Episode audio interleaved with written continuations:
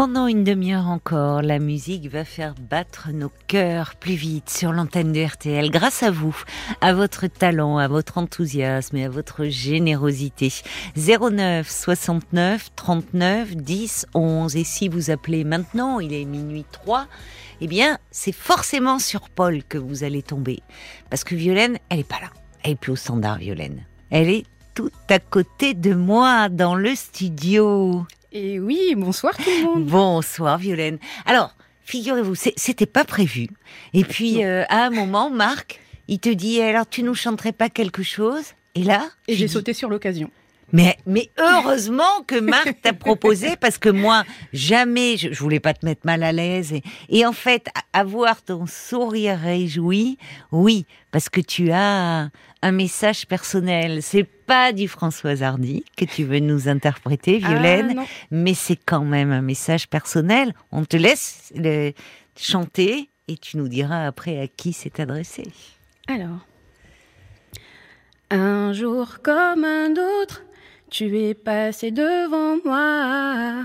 Je ne sais pourquoi, depuis je ne pensais qu'à toi. Tu es entré dans ma vie quand le ciel était vraiment gris. Depuis que t'es ici, ma vie est beaucoup plus jolie. Dis-moi que m'as-tu fait? Je suis hypnotisée par ton charme, ta beauté. Je suis ensorcelée.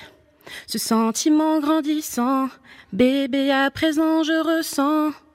C'est comme un ouragan qui reste intact même sous les vents. Ce sentiment grandissant, bébé, au fond de moi je ressens.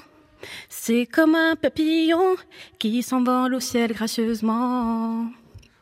Waouh, Violaine, c'est notre Violaine. Mais franchement, Violaine, mais bravo, je savais pas que tu avais une aussi jolie voix. Et oui, je l'ai cachée.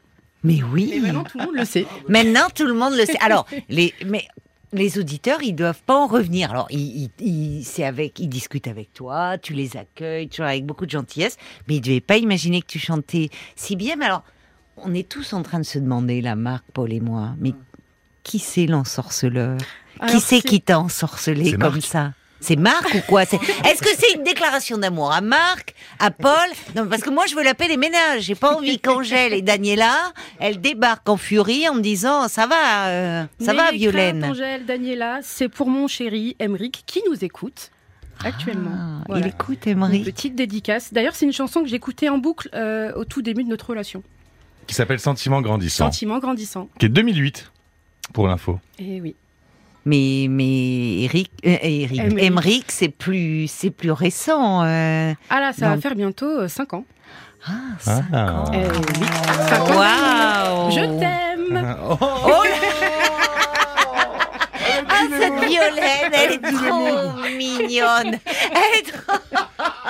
Alors ça, on est sur les fesses là, on n'en revient pas. Elle a, tu elle a tu dit des termes. Waouh ben, Alors Émeric, vraiment, il doit là, il doit tomber, il doit tomber à la renverse. C'est trop, c'est trop mignon parce Ouais, que c'était pas prévu. Hein. Je peux vous assurer que c'était pas prévu.